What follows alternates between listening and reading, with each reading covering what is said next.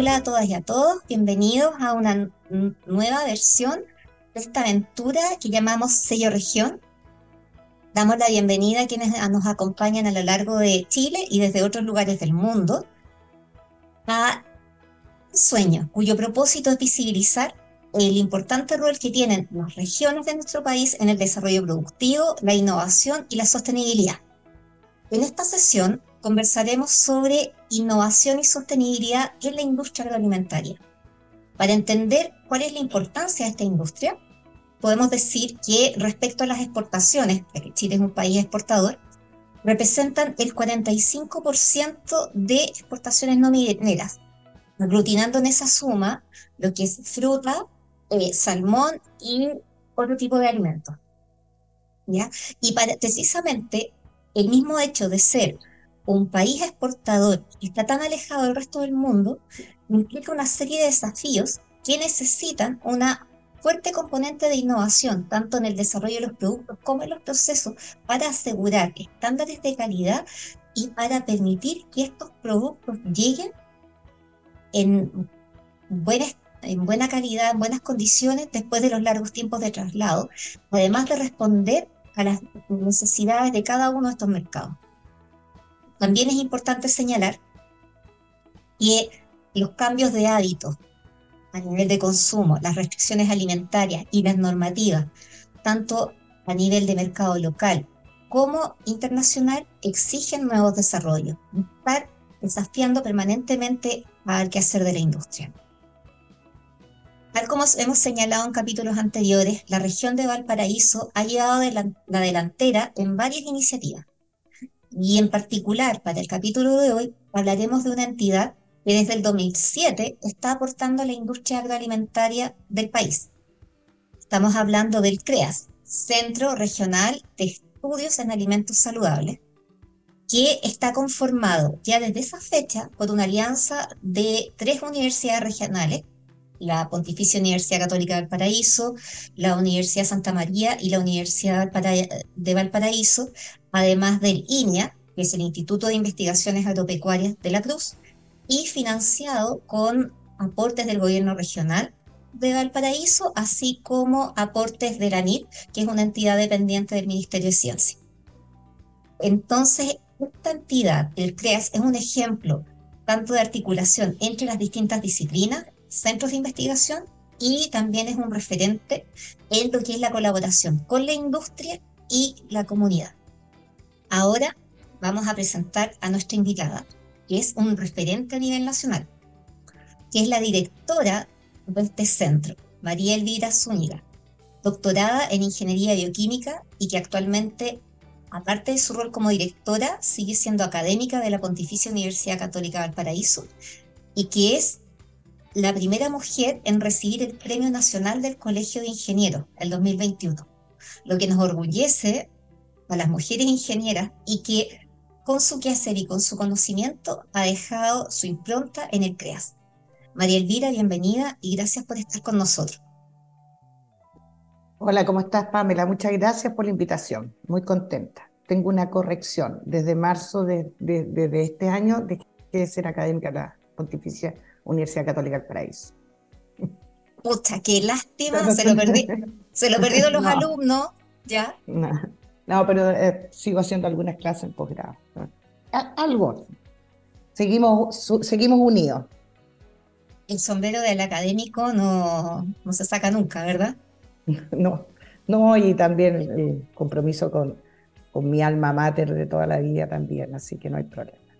Bueno, eso es algo muy propio de la región de Valparaíso, en la que aquellos que han trabajado por el desarrollo de la región, ese espíritu no lo pierden jamás. No, no. No, yo he vivido toda mi vida acá en la, región, soy Viña Marina, estudié acá en la región y me quedé acá.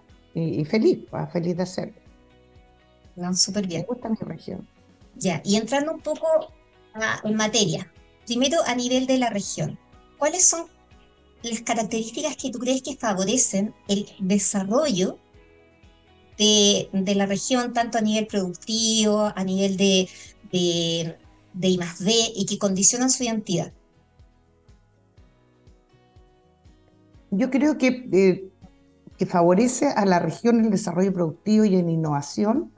Tengo la sensación de que las regiones están favoreciéndose, se están acelerando en estos aspectos de, desarrollo productivo, de, emprendimiento, emprendimiento e innovación. Existe un boom del emprendimiento, lo cual me encanta, eh, es algo que se está buscando, que, hay ciertas políticas. Y obviamente en la región donde hay tantas capacidades eh, técnicas y, capacidades humanas eh, preparadas, recuerdo que aquí hay muchísimas universidades en nuestra región, por lo tanto hay mucha capacidad intelectual, hay mucho conocimiento, estamos muy cerca de, del, digamos, de, la, capital, de Santiago, y también eso trae algunos beneficios en cuanto a, las distancias, a los mercados, etc. Y en el caso de los alimentos, que es el, el, tema del cual yo podría hablar, esta es una región que siempre ha sido con una potencia alimentaria. Eh, como igual tiene una potencia turística, como tiene una potencia de puertos. Eh, en el caso de los alimentos, es una, es una provincia que, bueno, está produciendo alimentos para el mercado exportador y produciendo alimentos para Chile. Con respecto al mercado exportador, nosotros somos productores de uva, eh, somos el principal país de por siempre exportador de uva en el mundo. Somos portadores de nueces, que estamos entre los menos los top 5 de exportación de nueces se producen acá. Cítricos. Pues, bueno, la palta es un conflicto. Tenemos el tomate lima chino. Tenemos agro, eh, agroindustrias que se han ido acabando un poquitito en los últimos años, pero sí hay mucha eh, agroindustria en el sentido de que nosotros producimos mucho materia prima y que a la cual, por ejemplo, está bien que se exporte, que se paga bien. Chile tiene una tremenda posición en el mercado exportador como productor de alimentos, lo cual es muy importante porque hace 20 años no lo teníamos y teníamos que ganarnos la fama de que cuando llegue un producto a un país en el cual eh, nos reconozcan por buena calidad, inocuidad alimentaria, eh, bajos pesticidas, etc., sostenibilidad, hoy en día empiezan a, abarcar mayores atributos eh, desde el punto de vista del cuidado del medio ambiente también. Bueno, cuando Chile tiene ese producto, está bien que siga exportando, pero también quedan unos descartes que quedan subvalorados. ¿Y qué hacemos con esos descartes? Eh, tenemos que tener el compromiso no solamente de exportar materias primas, sino que darle un valor agregado a lo que exportamos. Y para darle un valor agregado tienes que aumentar el desarrollo tecnológico del producto que tú vas a exportar, de tal manera que sea más difícil de copiar, que tenga una mayor sofisticación, que tenga una mayor diversificación. Y un centro como CREAS, eso es lo que busca contribuir tanto los productos descartados como los residuos agroindustriales, en la sostenibilidad. Bueno, ahí me fui para otro lado, pero las características... No, pero es que precisamente te iba, te iba a preguntar, hay varias tendencias a nivel global y a nivel nacional que están influyendo en esta industria, pero ¿cuál crees tú que es la que, eh, la que está como, como marcando la pauta? Pensando en... En, en, el, en el sector alimentario. En el sector alimentario, porque está. En los últimos años, sí, existen varias tendencias. En los últimos años, yo te voy a nombrar, han liderado, hasta el año pasado, lideraban los alimentos saludables como concepto general. Entre los alimentos saludables. Está el cuidado del medio ambiente, eh, y de ahí, dentro del cuidado del medio ambiente, también están los productos que son veganos o flexitarianos o vegetarianos, etcétera. Ahora, eh, desde el año pasado lo que domina por sobre alimentos saludables, o sea, la primera tendencia es la sostenibilidad. Ya. Y después de los alimentos saludables. Claro, eso lo quería preguntarte. Y, algo que, fue, no fue pensado, pero este centro, que es, la, digamos, la misión y la visión de este centro, son las mismas que, son, que se crearon en menos de un mes cuando postulamos este proyecto, eh, en el 2006 a fines del 2006. Y te voy a decir, hay tres propósitos del centro. El primero, el cuidado de las personas. El segundo, el cuidado del medio ambiente. Y el tercero, un aporte a la economía, o sea, tiene que ver con el valor agregado, o sea que no solamente eso, sino que tampoco que, que pierda un, un valor económico lo que Chile está haciendo. Oye, pero fueron supervisionarios entonces, porque yo me acuerdo cuando, cuando yo estaba en, en el sector privado, en esa fecha, hablar del cuidado del medio ambiente era algo que se veía casi como mm. solo Greenpeace y nada más. Y, y a la vez, al ser un centro que está constituido por universidades, es un tremendo avance el que lo hayan hecho pensando en que esto realmente agregue valor, o sea, que pueda producir valor real y no solamente se quede en en la investigación pura y dura eh, y, que efectivamente sea algo concreto y que se traduzca en productos que lleguen a mercado. Así que fueron súper visionarios en eso. Sí, eh, eh, partimos con los conceptos y lo pensamos, teníamos las personas que estaban a, cargo de, armar este proyecto, yo lo estaba liderando, y lo estaba liderando, yo representaba a, a mi universidad, la Universidad Católica del Paraíso, estaba liderando simplemente porque tenía muy buen currículum científico. En ese momento estaba liderando varios proyectos tipo ANIT, de CONICIT y, de la Corfo. Entonces, se tenía proyectos de Fundación COPEC, entonces, eh, un poco por currículum. Pero también se juntó, eh, y el tema de este proyecto tenía que ver con la salud, con lo saludable y con, no, no nació de nosotros, nació del gobierno regional. el concepto de la salud la región y los alimentos. Entonces, ese concepto estaba ahí andando. Yo estaba allí, seguramente me pidió el rector, Alfonso Muga en la época, de que participara o representara a la católica en la formulación de este proyecto. Y, y probablemente porque yo, como ingeniero bioquímico, estaba trabajando, escucha bien, entre mis proyectos, algunos de ellos, era con la valorización de productos desvalorizados, entre ellos residuos industriales, para producir productos bioactivos. Porque la tecnología eh, científica que yo eh, desarrollaba era eh, el, uso industrial de enzimas. Entonces la transformación enzimática hace que tú no pierdas las bioactividades porque es más específica. Bueno, es un cuento técnico.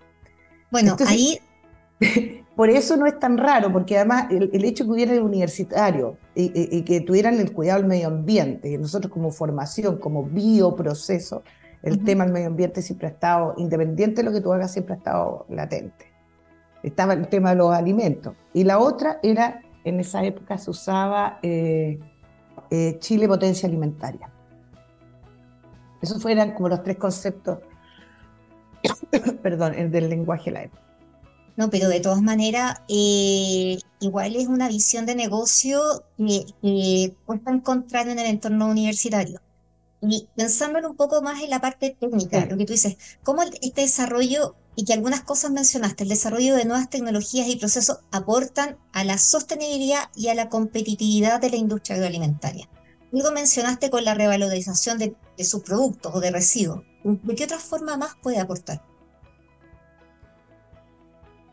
Ah, distintos procesos. O sea, primero que nada, el de la sostenibilidad, porque nosotros estamos comprometidos con usar. Eh, eh, tú tomas una materia prima y lo que hace es transformarla en otra cosa, ¿cierto?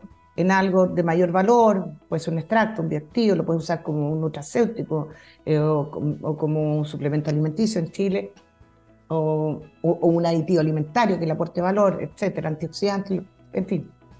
Entonces, ese proceso de transformación debe ser equilibrado con el medio ambiente. Primero que nada, la transformación no debe dañar el producto bioactivo, porque esa es la gracia de estar trabajando con productos saludables. Eh, la aplicación de calor tiene que ser regulada, las presiones, en fin, eh, todo aquello. Por otro lado, eh, es el proceso, y de ahí que los procesos biológicos tienden a ser mucho menos dañinos que los procesos químicos, ¿ah? porque usamos materiales ya sea organismos o, productos que, transformadores que vienen de, eh, son biológicos, como en el caso de las enzimas, que son catalizadores, porque catalizadores eh, son proteínas y, no contaminan. Por otro lado, está dentro del proceso de transformación eh, tú tienes que mantener una, una huella de carbono también eh, relativa. O sea, si voy a usar una técnica, cuando ya no, no, tenga nada más que usar y tengo que aplicar algún calor, el calor tiene que venir de algo en el cual yo pueda devolver esa huella de carbono eh, a lo que uso. Te voy a contar, por ejemplo, un, ejemplo. El descarte de uva, la producción de vino, que es un orujo, que, que la piel de las uvitas, que sé, todo eso, la semilla. La semilla de uva se vende, aquí no se usa mucho, pero en Argentina mucho más, el aceite pepa uva. Las semillas tienen un 20% de aceite. Tú le puedes sacar el aceite que te das con una harina que no se te va a poner rancia, que es todo el resto. Ese resto, las pieles de la uva tienen mucho más antioxidantes que lo que tiene la pulpa la uva, que es la que se usa para.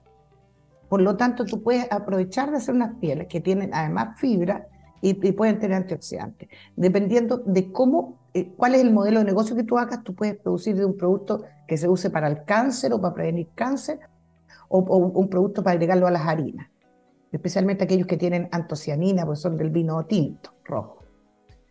Eh, y después de eso, te quedas con lo que no usas, o sea, si tú haces algo de mucho más valor, te va a quedar igual el resto, porque los productos bioactivos normalmente vienen en muy pequeña cantidad.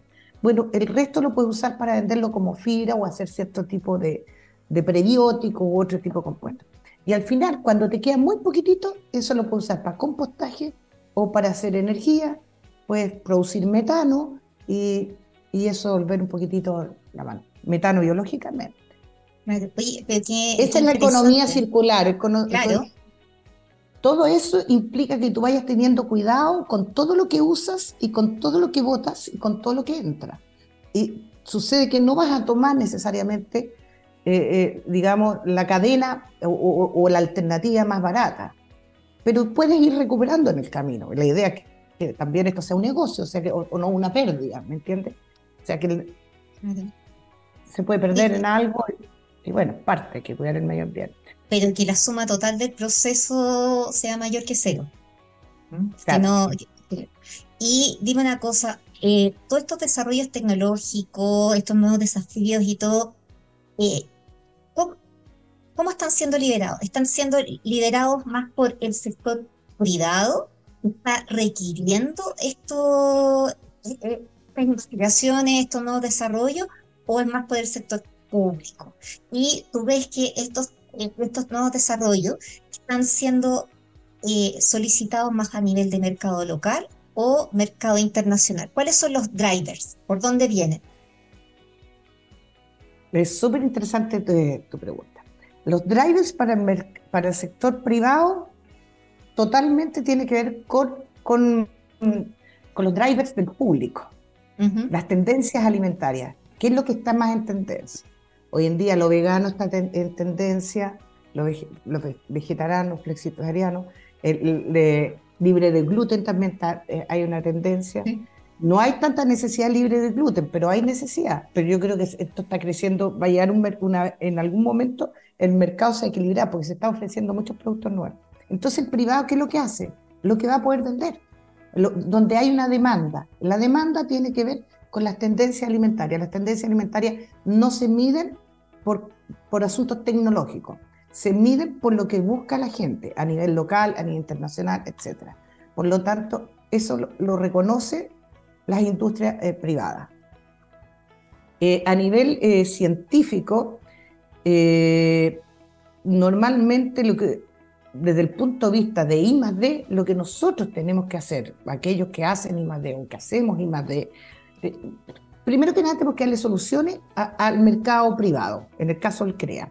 Y en el caso del I D o en alimentos, tenemos que encontrar nuevas, es ir buscando cómo hacemos esta economía circular como en, cualquier proceso alimentario y sin afectar el medio ambiente, sin afectar, aportando un montón, este, obteniendo los productos que se quieran obtener eh, aprovechando, eh, en el caso de los desperdicios, verificando de lo que sale en, las redes sociales o en cualquier o en internet, de que un alimento saludable, que hay mucho bla bla que no necesariamente es real. aprovechar de que, por ejemplo, si tú tienes a alguien que tiene una deficiencia, que te pueden decir esto no lo tiene, pero esto puede tener otra cosa o otra contraindicación. Si nosotros estamos avalando que estamos produciendo un producto con alguna, a ver, con alguna aplicación saludable, es muy difícil me tengo que asegurar que la aplicación saludable sea hasta el momento en que se absorba en tu, organismo. Y eso no le interesa, a, no es que no le interese, el mundo privado no se lo exigen.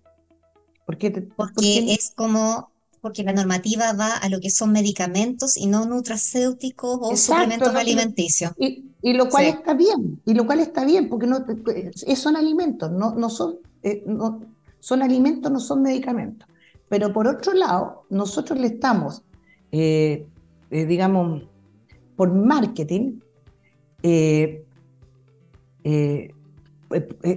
poniéndole a los alimentos un montón de potencialidades, porque marketea bien, ¿ah? las grandes empresas no lo hacen, porque obviamente no pueden eh, decir que esto te va, te a sanar el cáncer. No, no pueden decir eso, porque no hay estudios. Y los pocos estudios que hay, tampoco, porque el cuerpo humano es tan complejo, es tan variable, que lo que a ti te hace bien ah, puede ser que a mí no. Claro. Hoy día se sabe que, por ejemplo, tenemos en el intestino 4.000 microorganismos distintos en el, sistema digestivo. 4.000. Entre tú y yo probablemente tenemos 70 parecidos. Creo que eso seguro. Por ahí dicen, yo no soy experta, pero lo que leí en, en paper científico, 150 podemos compartir, y el resto son distintos. Entonces está bien que lo que le pasa a uno no le pasa al otro. Entonces tú podrías decir, lo voy a cambiar tomando probióticos. No estoy tan segura, porque yo creo que tampoco soy experta en aquello, pero los probióticos en un sistema tan complejo, tú no sabes si está bueno o no que tú desbalancees tanto tu propio intestino. Claro, y pues si está malo, tienes que desbalancearlo. Si alguien tiene intolerancia a algo, tiene que desbalancearlo. Hay miles de intolerancias, hoy día casi todas las intolerancias digestivas le llaman lactosa. Y con un montón de gente que aprovecho la entrevista a decir de que dicen, no, yo no como queso porque tengo intolerancia a la lactosa. el queso amarillo no tiene lactosa. El queso no tiene lactosa porque se hace con el suero. Bueno, la gran mayoría piensa que un lácteo no puede comer queso. Bueno, pero eso yo creo que da, tal como conversábamos la, antes de la, de la entrevista, yo creo que eso da para un programa completo respecto a todo ese tipo de cosas y que efectivamente los resultados dependen mucho de persona a persona, de donde vivimos, de las costumbres y una serie de cosas que tenemos que ver. Ahora, pensando como para, para ir cerrando la, ir cerrando la, la entrevista. Tú comentabas que esto principalmente está, todo este nuevo desarrollo están viniendo desde el, desde el lado del consumidor que presiona a al sector privado y así esto va, va aumentando y ustedes eh, buscan y van haciendo nuevos desarrollos. Pero a la vez, eh, cuando uno observa el rol que tienen ustedes y en lo que han estado haciendo, ustedes apalancan bastante recursos de distintas entidades públicas y mm. eh, entidades públicas que están como en, en los distintos eh, como que las distintas etapas del proceso. O sea, por un lado vemos un FIA, por otro lado vemos a alguien que más está más aplicado, está más cercano a la ciencia básica que es ANIT, otros que mm. son como más relacionados a cosas que ya llegan a mercado, como son Corfo y todo. O sea, ustedes eh, están desarrollando soluciones o están, están haciendo desarrollos, más que soluciones, en los distintos eh, estadios del desarrollo de los alimentos, cuál es su prioridad, cómo lo están haciendo y por qué crees que el mm. sector público está dispuesto a apoyar este tipo de iniciativas, siendo que mucho se mueve a nivel de la demanda del consumidor. Es súper interesante porque nosotros, el CREAS pertenece a un grupo de centros que se llama Centros Regionales eh, o Programa Regional de CONICI. Y dentro de eso estamos en el programa de Centros de Excelencia de CONICI, perdón, de ANIT hoy día. Eh, y todos los centros regionales somos sumamente distintos porque tiene que ver con la, con la trayectoria y lo que cada región necesita o, o, cada centro ha decidido cubrir en su propia región. En el caso de este centro, que fue, ya partimos con el tema de, alimentos saludables, sostenibilidad y digamos, mejorar eh, el mercado exportador en, el caso de alimentos o aportar. Ese tema nacimos con ello, pero después, ¿qué es lo que vamos a desarrollar para hacer eso? Podríamos habernos dedicado a crear ciencia, nuevo conocimiento. Y, obviamente que, lo hacemos. Pero cuando tú tienes a tres universidades, tres importantes, las tres más importantes universidades en la región, y tienes también un, centro de investigación entre tus socios fundadores, ¿cómo vamos a crear, entre estas instituciones van a crear un centro que va a ser más de lo mismo? Claro. A mí como investigadora, eh, eh, de la universidad, que se yo metía con programas de posgrado, lo más fácil me habría resultado seguir haciendo más de lo mismo y usar de estos fondos del primer centro para fortalecer todas estas capacidades. Pero si creamos mucho conocimiento y que no queremos seguir haciendo más de lo mismo que la universidad, ahí nos empezamos a enfocar un poquitito en cómo podemos fortalecer al, al, mercado externo. Entre esos están, el, digamos, el sector privado. Y en el sector privado están los emprendedores, los innovadores, todas las empresas medianas, la pyme, la MIPYME, lo, lo que quieran. Aquello También a, a, grupos, a asociaciones que tengan que ver con, con alimento, con la industria alimentaria de nuestra región. Entonces, el foco, cuando tú creas un centro regional, tienes que estar pensando en la gente. Entonces, a propósito de eso, nosotros nos cargamos mucho más, o nos fue fácil, o el, digamos, el, las personas que requerían de, nuestros conocimientos se acercaban a nosotros. Y es así como nos hemos eh, llegado a tener una relación que, que es muy distintiva en, un centro de excelencia NIT, que tenemos una relación con el sector productivo muy, muy grande. Nosotros cada vez que viene un concurso, pedir fondos, subsidios de la Corfo, o este, en realidad tenemos muchas empresas, empresarios o, pequeños empresarios que se acercan a nosotros para, para que les encontremos soluciones. Entonces ahí ustedes están aportando un tanto al desarrollo, pero también a instalar un trabajo colaborativo y articulación de los distintos actores en la región. Y eso es súper relevante. Sí, o sea, si no, nacimos asociados. Si tú no llegas a tener una buena gobernanza con estas instituciones eh, y, tampoco tienes mucha plata, o sea, también te tienes que asociar. Si viene una empresa y te pide algo y tú no tienes la tecnología, vamos buscando, para eso somos científicos, varios de nosotros, y vamos buscando dónde está la tecnología que la tienda. No es que no la podamos desarrollar, simplemente no tenemos plata para el equipamiento, ni para el personal, ni el tiempo. el sector productivo requiere soluciones rápidas no requiere estar años estudiando y creando algo. Entonces, lo que, lo que hemos hecho es ir a buscar a colegas en otras partes y asociarnos con ellos, eh, subcontratarlos, eh, traerlos, etcétera. Y hemos trabajado con distintas universidades en distintas partes, en Inglaterra, en Australia, en fin, en eh, Portugal, España, etcétera. ¿Para qué? Para dar soluciones más rápidas. Entonces, también es, ese foco asociativo, colaborativo, eh, nosotros estamos dispuestos a trabajar con todas las instituciones que existan en el país y que nos permitan dar soluciones más rápidas al, problema que se nos presenta. Venga de quien venga. No, eso es muy importante y es bueno relevar, relevarlo y creo que es una muy buena forma de, un mensaje que es que es muy bueno como para cerrar el programa porque ya estamos en el tiempo. María Elvira, muchas gracias, muchas gracias por la entrevista, por lo que están haciendo y nos despedimos tanto de ti como de aquellos auditores que nos escucharon y ya nos veremos en una próxima oportunidad. Saludos. Muchas gracias, Pamela, gracias por, por la entrevista, por la oportunidad y felicitaciones por el programa.